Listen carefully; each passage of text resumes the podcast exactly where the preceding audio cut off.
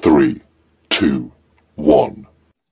João, muito obrigado por estares aqui connosco. Um, é uma honra para mim uh, ter um ídolo de infância aqui na minha frente e um, deixa-me perguntar o seguinte: um, o primeiro disco Ostrovante foi antes daquele boom que houve do rock português uh, nos anos 80, foi logo a seguir ao 25 de Abril. Hum. Nota-se aqui já muito a tua preocupação social e, um, neste caso, uma intervenção política neste primeiro álbum. Eh, de que forma é que esta faceta esteve presente na tua carreira ao longo dos anos? É a faceta de, de intervenção? De intervenção, de preocupação social.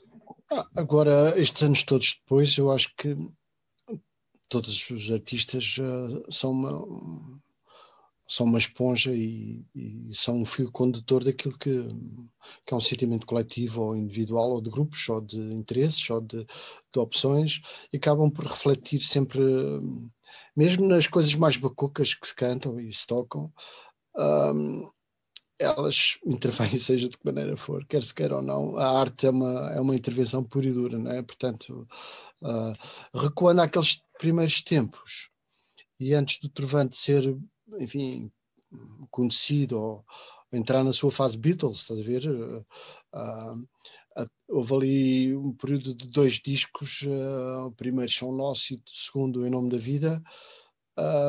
curiosamente, ficámos mais conhecidos na Alemanha de Leste do que em Portugal. Pá, a vida tem umas coisas, uma quantidade de coisas muito engraçadas. E esta nossa, minha barra, nossa história é muito interessante, é muito engraçada eu lembro de uh, ninguém nos conhecia em Portugal, apenas num círculo mais uh, militante, digamos assim, uh, e, e, naquela altura não éramos só nós que fazíamos intervenção direta, ou seja, em que a linguagem era mais objetivamente uh, falar daquela, daquilo que nos preocupava na altura, basicamente, e os músicos cumpriram essa função normal e natural. Portanto, não havia um que fugisse a essa regra e a regra era falar uh, daquilo que, que, Portugal tinha que mudar, novas mentalidades, novas uh, conquista da liberdade, uh, expressão, e portanto houve ali uma explosão, mas ao mesmo tempo que havia uma explosão, a linguagem ficou muito circunscrita, muito fechada. Isto é paradoxal. Imagina um país a querer explodir e ao mesmo tempo a ter uma linguagem muito muito datada porque ela hum, falava de, de, era quase nos casos panfletária, noutros era uma intervenção quase dia sim dia não, ou seja, eu lembro-me do, do, dos Pits terem fugido de, de Caxias de, de, Caxias não, desculpa minto, fugiram de chamava a prisão ali no início do Ribatejo uh, chamava a prisão Fogo uh, fugiram, e então uh, o Tordo e o Ari fizeram uma canção ao meio da tarde, outro dia, uh, nesse mesmo dia à noite estava a ser gravada, outro dia estava a sair. Pá, coisa extraordinária, que hoje em dia também fazemos através de redes sociais. Eu posso daqui a pouco pegar na minha viola, gravar um tema qualquer e fazer disso uma. E amanhã está aí no ar. Uh, portanto, as coisas não mudaram assim tanto. O que mudou foi mudaram os meios de comunicação, uh, mas basicamente continuamos a ser os mesmos grunhos de sempre. Uh, mas pronto, o que é que eu quero dizer com isto? Quer dizer que aquele período onde a linguagem ficou, uh, embora o Trovante, apesar disso, tinha uma linguagem com muita qualidade, meu entender, porque tínhamos um poeta, o Francisco Viana, que não está mais vivo entre nós, portanto morreu, e o Francisco Viana, apesar de ser um militante uh, assumido, uh, tentava dar um contorno poético à sua. e, e escrevia para fato também, e, e, tentava não ficar limitado muito ao panfleto evidente e, e datado. De modo que também aí beneficiámos. Uh, de modo que ali no, no, no disco Baile no Bosque, já perto dos anos 80, então nós começamos à procura de uma linguagem diferente, onde pudéssemos sair como o nosso balão subisse, estás a ver, e começássemos a ver o país de uma outra maneira. Uh, eu creio que isso corresponde ao desejo também de, de ir um pouco mais longe, de sair de, de, do nosso pequeno universo da pequena mensagem para ir para uma linguagem mais uh, universal através da poesia. Eu creio que foi o grande pretexto para e o grande impulsionador. Eu lembro-me dos primeiros poemas que musiquei o Jean de Andrade uh, uma bela definição de Lisboa provavelmente a mais bonita escrita por um homem que não é de Lisboa afinal de contas eu também beirão também venho da, da Serra da Estrela uh, também não conhecia ninguém de Lisboa, era tudo fora, basicamente. E então, uh, essa definição, uma rapariga descalça e leve, descendo de graus e de graus até ao rio, uh, foi assim das primeiras coisas que eu tive a lata de musicar, não é? porque depois a partir daí ganhei balanço e despachei uma data de poemas. Eu tenho algumas dúvidas e reservas se fiz bem ou não. Um, hoje em dia ganhei pudor, ganhei, prefiro eu escrever aquilo que me vai na alma do que usar um poema que está feito, está escrito, está lido, muitas vezes é conhecido. E eu creio que em muitos casos é um risco tremendo estar a, estar a interferir naquilo que é a tua leitura, quando pegas num texto e, e numa música que é, um, é uma, uma imposição, digamos assim. Pá, mas pronto, foi o que foi. E, e nessa altura, um, quais seriam as tuas grandes referências? Um, eras musicais? Olha, eu sou-te sincero, eu diria que o meu universo estava dividido, dividido em dois hemisférios. Um tinha um peso no, no, no, nos textos e outro um peso na música, música, música. E naquele tempo, fora da música erudita, porque uh, eu cresci a ouvir música erudita porque era, dividia o quarto com o meu irmão. O meu irmão era compositor de música contemporânea amigo do Jorge Peixini, praticava um tipo de música. E, para mim a música era aquilo, não havia mais nada. Mas depois, com, com os anos, uh, apercebi-me de outras coisas e, como é óbvio, e as minhas referências objetivas, como eu estava a dizer, de um lado o Bob Dylan do ponto de vista da letra e da, e da, do, da narração dessa letra, o peso na letra, uh, a música incrível, mas uma espécie de suporte eh, para, motivo, motivo para aquelas letras. Depois, do outro lado, do outro hemisfério, o Paul Simon, o músico, a música e depois as palavras também de suporte a essa música. Digamos, são dois hemisférios uh, de grande referência no universo da música em geral. Em Portugal, eu não posso dissociar-me do, do Zeca Afonso e tenho pena que muita gente pense que o Zeca Afonso foi um, apenas um ser político Epá, muito mais do que isso, mas, mas eu já na altura achava isso, não é de agora.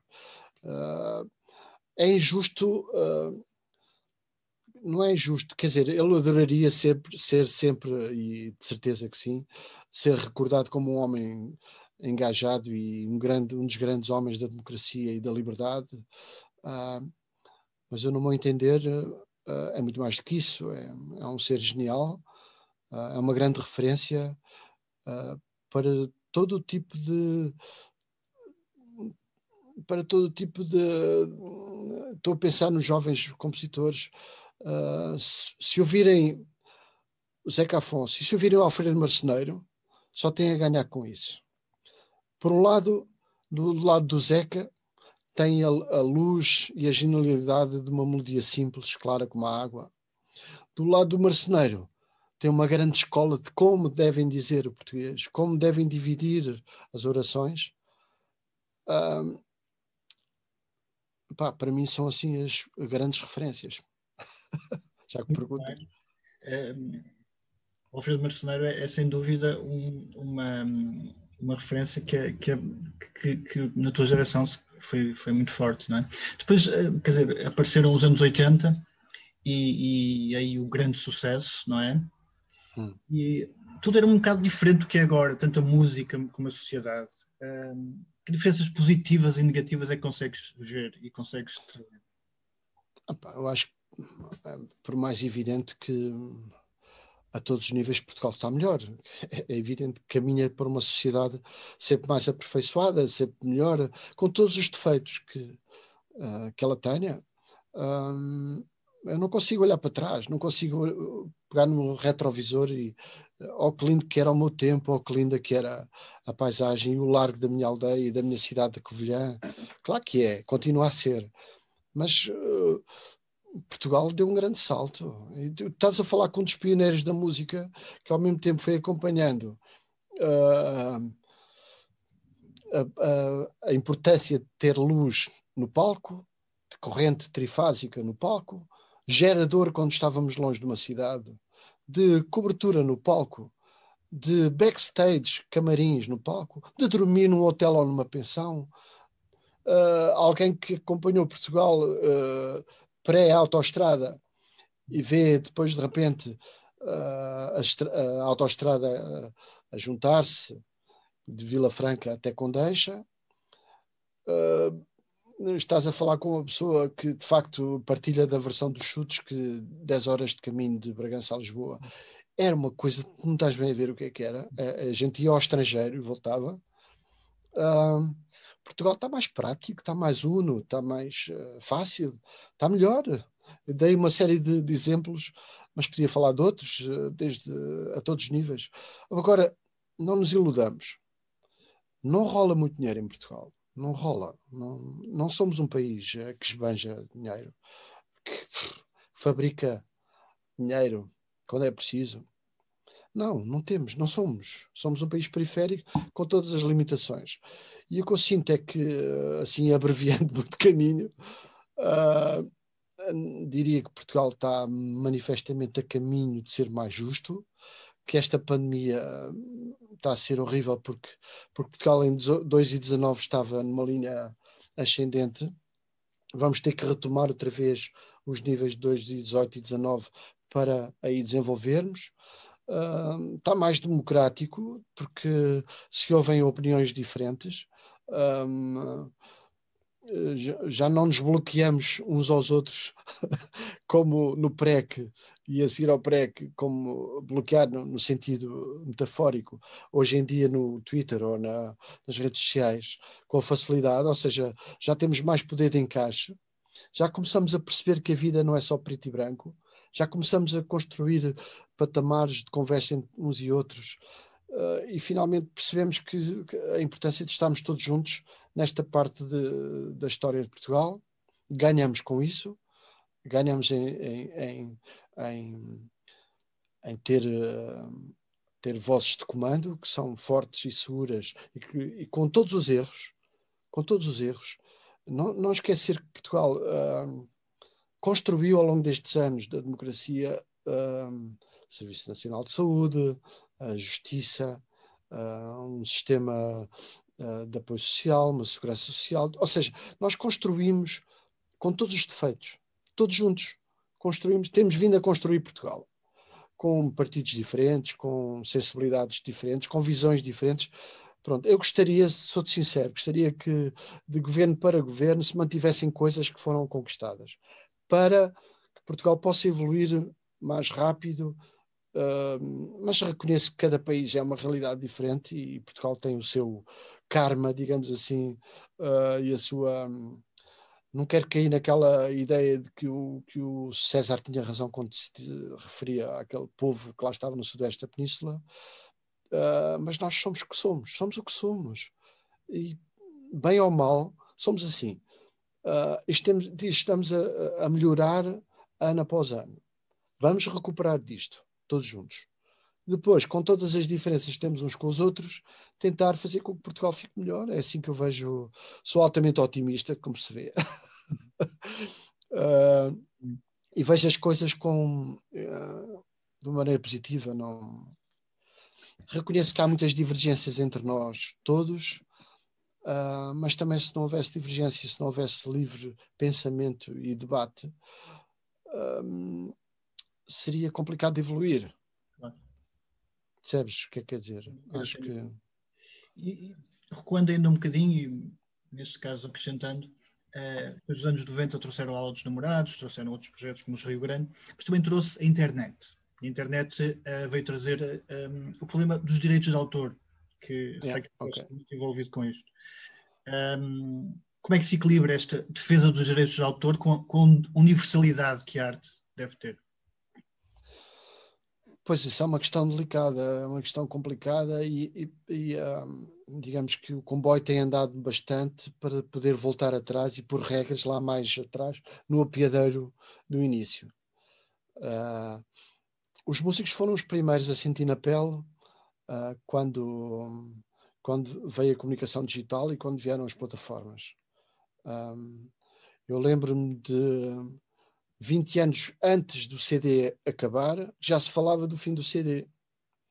Uh, portanto, nós temos vindo a, a, sofrer na pele, entre aspas, mas temos vindo a, a assistir da nossa área a mudanças graduais de, de, do suporte físico, digamos assim. E, portanto, desde o momento em que passamos a, a organizar a nossa vida na, na, comunicação das redes sociais, das plataformas de escuta de música, dos serviços de música, uh, eu reconheço que os serviços de música já são um avanço mais justo. Porque quando, antes de haver a Spotify, a Apple Music, uh, todas essas plataformas, tu pagas uma mensalidade e tens direito a uma biblioteca de sons, uh, reconheço que há um passo em frente. Mas ao mesmo tempo reconheço que é miserável o que vem para, para o lado de cá, dos autores, intérpretes, músicos, uh, por aí fora, editores. Uh, otimizamos as coisas, mas dá-me a impressão que há aqui um negócio que não é muito claro, evidente. O negócio de Spotify não é para mim evidente. Eu gostava até de saber uh, que alguém me dissesse, uh, porque eu tenho a sensação que o dinheiro sai de um bolso e entra para o outro, pelo outro. E estou a falar de quê? Estou a falar das editoras que provavelmente são, por interposta pessoa, donas dos serviços de, de streaming, nomeadamente Spotify. Não se consegue provar que eles são realmente os donos, mas eu e muitos músicos provavelmente em todo o mundo, temos a sensação que o dinheiro sai de um bolso e entra no outro. E no meio, aquilo que devia ser para os, os compositores, autores, músicos, intérpretes, indústria, uh, indústria leia-se agentes, managers, por aí fora, é muito pouco.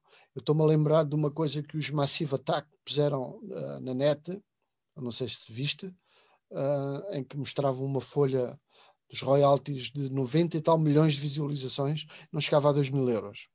Portanto, algo está errado.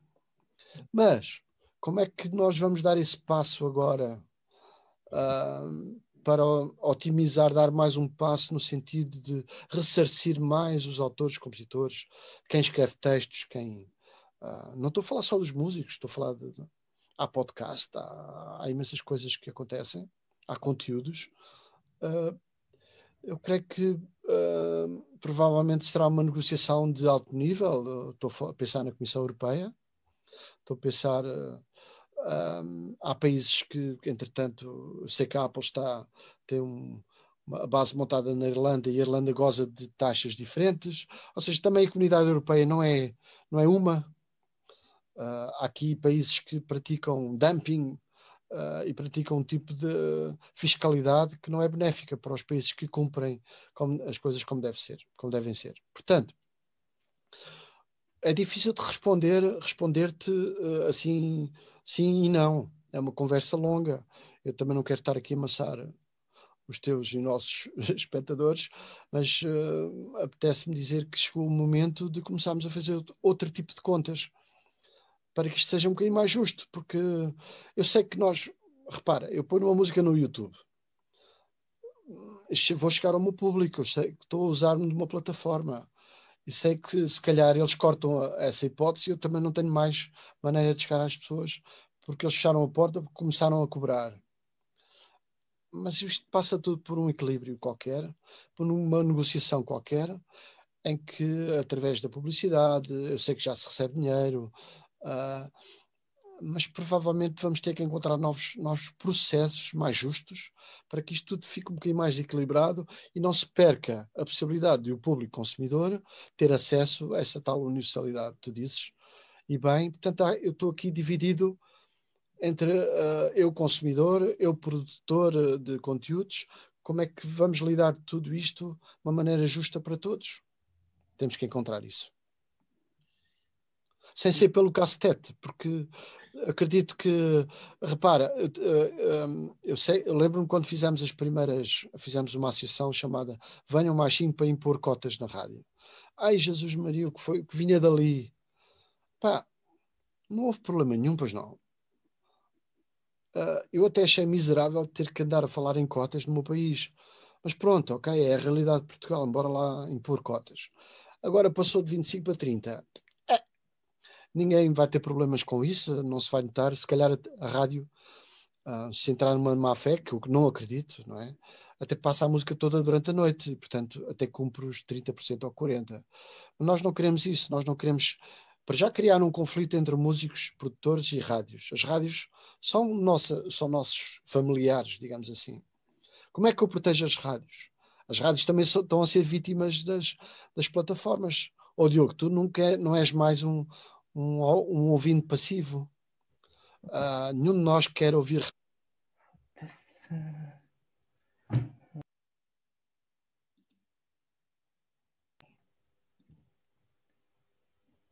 Estão a ouvir? João, peço desculpa. Uh, ativa, por favor, o som que eu sem querer. Eu sem querer desliguei-te o som. Desculpa. Ok. Cortaste-me o pio? Cortei. Portanto, estava eu a dizer que uh, a, a, rádio, que são nossos parceiros, nós não queremos que, que as rádios saiam uh, prejudicadas disto, visto que as pessoas estão a fugir para, para os serviços de, de streaming e de. Porquê? Porque é que estão a fugir? Porque já ninguém está para levar com as patetices de muitos apresentadores. Eh, pá, fazes a tua playlist e o Spotify faz-te o jeito de, de uh, fazer uma playlist ao teu gosto, porque o algoritmo sabe o que é que tu gostas de ouvir. Quando é que desligas a rádio, se ouves até ao fim, e de repente uh, uh, faz-te uma seleção aleatória semanal e tu ficas encantado. E a tua rádio és tu que a fazes com a ajuda do algoritmo, todavia, mas és tu o agente ativo, não és mais passivo. Seja a ver televisão, por isso é que as pessoas estão todas é? a ir para uh, deixar de ver televisão, já não há paciência. Ver televisão e, e ouvir conteúdos por atacado. Tu gostas de, de, de escolher e fazer a, a tua seleção. Sim. E portanto estamos a entrar num outro uh, tempo, digamos assim. E para as rádios também não serem prejudicadas pela fuga de ouvintes, porque as rádios precisam desses ouvintes porque senão não cobram publicidade, não é? Claro. Portanto, assim sendo, uh, essa negociação também tem que prever a compensação para as rádios. Porque claro. se as rádios perdem ouvintes, digamos assim, serão compensadas. Portanto, isto de ser governo tem que se lhe diga, porque tu tens que ver todas as partes, como é óbvio. Eu não, eu não sou governo, mas eu imagino na pele de quem tem que fazer uma lei, ou tem que, tem que pensar em todos. Tem que pensar nos, no, nos espectadores, nos produtores, nos, nos altifalantes, que são a rádio. Pá, todos são filhos do mesmo Deus. Claro. Agora não te estou a ouvir. Diz, desculpa. Há uma coisa que me fez sempre impressão, que é o seguinte: um, eu cresci a ouvir Trovante e era um, uma coisa espetacular, completamente diferente uh, nos anos 80, mas havia muitos mais programas de televisão, o Passeios Alegres, havia uma série de coisas em que se escutava música e se convidava músicos. Hoje em dia já não acontece isso, quer dizer, uh, basicamente era exatamente o que estava a dizer, é um mundo completamente diferente. Um, isto tende a tratar mal os, os, os, artistas portugueses? É, eu acho que nós estamos a adaptar todos a um novo tempo. Estão a acontecer coisas que estão a mudar uh, paradigmas, modelos. Um, repara, eu, fa eu, faço aqui no, neste sítio onde estou a falar, faço aqui um pequeno conteúdo com o apoio da Mel e faço aqui uma coisa chamada 2021 Uh, tenho convidado algumas uh, pessoas que eu estimo e admiro. As pessoas vêm aqui, tocam três, quatro músicas, dois dedos de conversa e o tempo vai-se embora. Este pequeno conteúdo, um, que uh, tem o seu lugar, porque é um, um, feito em casa, nestes novos tempos, com uma, uma um tipo de comunicação diferente, porque eu não sou um apresentador normal, falo, obviamente, com, com os meus colegas em registro necessariamente diferente, como é óbvio, porque conheço uh, os mecanismos de fazer e executar e interpretar música, como é óbvio, uh, e conheço a estrada toda, para além de fazer música. Um, e, portanto, essa estrada toda faz com que nós tenhamos que ter em conta que, que o tempo. Ninguém tem paciência, Diogo. Não há tempo. Tu repara que tu ouves o mainstream da rádio agora e as, as músicas ah, já era, já estás a começar a ouvir, se não vem um refrão, se não vem uma cena, um motivo, tu vais-te embora. Não há, não há tempo. Uh, não há, as pessoas não têm tempo. E então o tempo de net é um tempo diferente do tempo de televisão. Uh, o que é que nós sentimos falta? Sentimos, por exemplo, agora um, a RTP está a passar em loop uh, aqueles, aqueles programas de alta fidelidade. E antes de ontem, ou ontem, estava, de repente, estava a ver Trovante em, antes da pandemia e ah, aquilo fez um bocado de confusão. Mas já porque a altura tinha cabelo. Uh, mas ele vai voltar, hein? vai voltar. E então, mas uh, estava a ver aquilo e, e, achei, ok, olha, cá está um programa que é um registro histórico, uh, GNR, Rui Veloso, Trovante, Chutes e Pontapés, uh, por aí fora, Sérgio Godinho, Jorge Palma. Uh, aquilo é, uma, é, um, é um dicionário, é um, que está ali, é um registro histórico. Uh, eu gostei francamente disso. Eu acho que a RTP tem feito esse trabalho. Portanto, uh, convém ser justos. Uh, a RTP tem, tem abraçado a música portuguesa e tem abraçado a música de uma maneira geral, uh, tanto a RTP 1 como a 2. Uh, as, as, televisões privadas, no serviço público, um, usam uma música de outra maneira, é um entretenimento completamente diferente. Nós precisamos dele também. Um, precisamos de ir ao Goxa, Precisa, precisamos mesmo, porque senão não temos visibilidade. Já não chega a estar a tocar na rádio. Uh, e hoje em dia editas um, um, um, formato qualquer, se não tiveres um, uma imagem acoplada à música, não, ninguém tem paciência para ouvir só a música, tem que ver qualquer coisa. Uh, então as coisas estão a mudar aos, a olhos vistos, rápido, com uma rapidez extraordinária. O que eu temo e, e tenho algum receio é, uh, é que para sobrevivermos todos, provavelmente vamos ter que encontrar um novo tempo, porque essa velocidade de consumo, essa voracidade de nem sequer esperar pelo fim da música, uh, isso tem um mau resultado, porque leva a uma infantilização da música. E se tu reparares, uh, elas são, começam a ficar muito parecidas porque tem um, um trejeito ou, um, ou, uma malha vocal e é isso que faz a canção, é pouco mais, é um beat, um pattern de música, ou seja, um conjunto de, de ritmos que fazem um, um compasso, uma sucessão de compassos e aquilo fica por ali, um ambiente, um acorde ou dois acordes, está feito, está feito, está feito. E não há, nem sequer se consegue fazer uma canção, uh, porque já não é a canção que interessa, já é outra lógica. Uh, isto uh, receio que haja aqui uma, uma que, que, a música começa a ficar a passar numa fase um bocado uh, sem ofensa de biloide e um bocadinho infantil, infantiloide e infantilizada porque nha, nha, nha, nha, nha, nha, nha, e está feita. E eu acho que a música é muito mais que isso. Bom, e uh, todos os, os, meus grandes heróis incluindo tu tem muita uh, essa profundidade que se calhar falta um bocadinho, não é?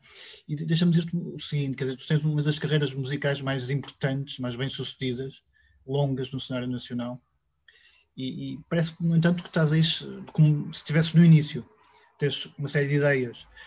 Um, o que é que tu vais, vais trazer no futuro? E, e, e repara, enquanto a minha pergunta com isto que estavas agora a dizer, ou seja, vai ter, vais ter que inventar algo novo para as pessoas se prenderem? Não, não, não passa por aí. Eu acho que não passa por aí.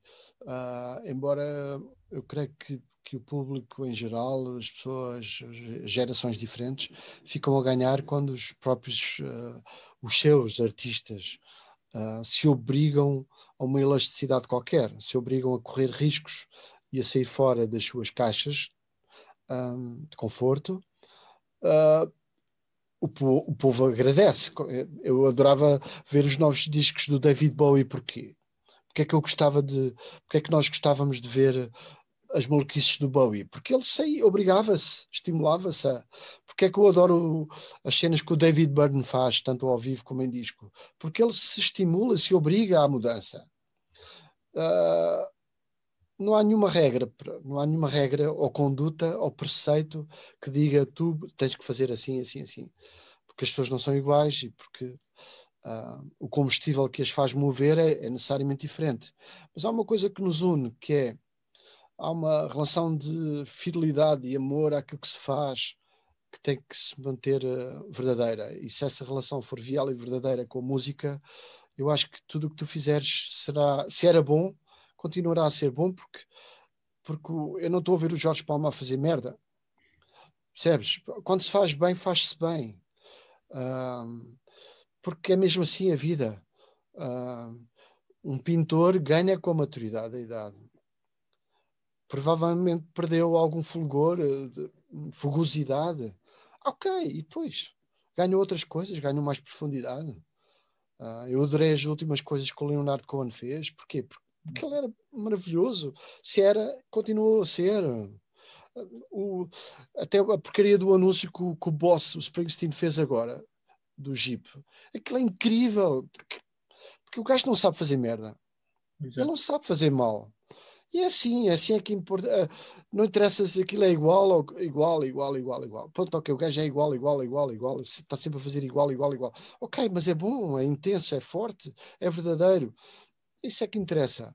Agora, uh, eu, João Gil, para te responder à tua pergunta, eu tenho um combustível um bocadinho diferente. Não, eu não estou preso a um determinado. Eu não sou um cantor-cantor. Eu gosto de cantar algumas coisas quando me sinto bem nesse, nesse habitat. Uh, mas não sou um cantor-cantor. Eu não, uh, reconheço que há canções que eu fiz ficam bem nas vozes daqueles cromos. Não, é, tudo bem, tranquilo, eu já resolvi isso. o que é que eu faço? Eu trabalho as canções agora no, no, na perspectiva de intérprete, procurando transportá-las para a minha pessoa. Em vez de trabalhar para uma voz ou para um grupo, agora estou a trabalhar mais para mim. Agora estou-me a encontrar de outra maneira. Olha, a pandemia se fez alguma coisa na minha pessoa, foi exatamente isso. Foi levou-me a procurar, a fazer uma viagem de autênticos descobrimentos. Eu parece que entrei numa, numa caravela e entrei na minha cabeça à descoberta da minha pessoa. Eu hoje consigo ah, dizer coisas, cantar coisas que há uns anos atrás, ou por insegurança, ou porque eu estava confuso, ou porque hum, por falta de autoestima, uh, sei lá eu porquê, não conseguia fazer. Eu hoje consigo, consigo fazer isso. Dê esse passo à frente e tenho que agradecer à porcaria do vírus. É extraordinário, é paradoxal e é perverso, mas é verdade. A pandemia levou-me a esses descobrimentos, esse tipo de procura da minha pessoa. Pronto. Mas, para te dizer que estou envolvido em muitas coisas que, que vão, vão, ser tornadas públicas, com uma dose de risco uh, e eu obrigo-me a um certo risco. Uh,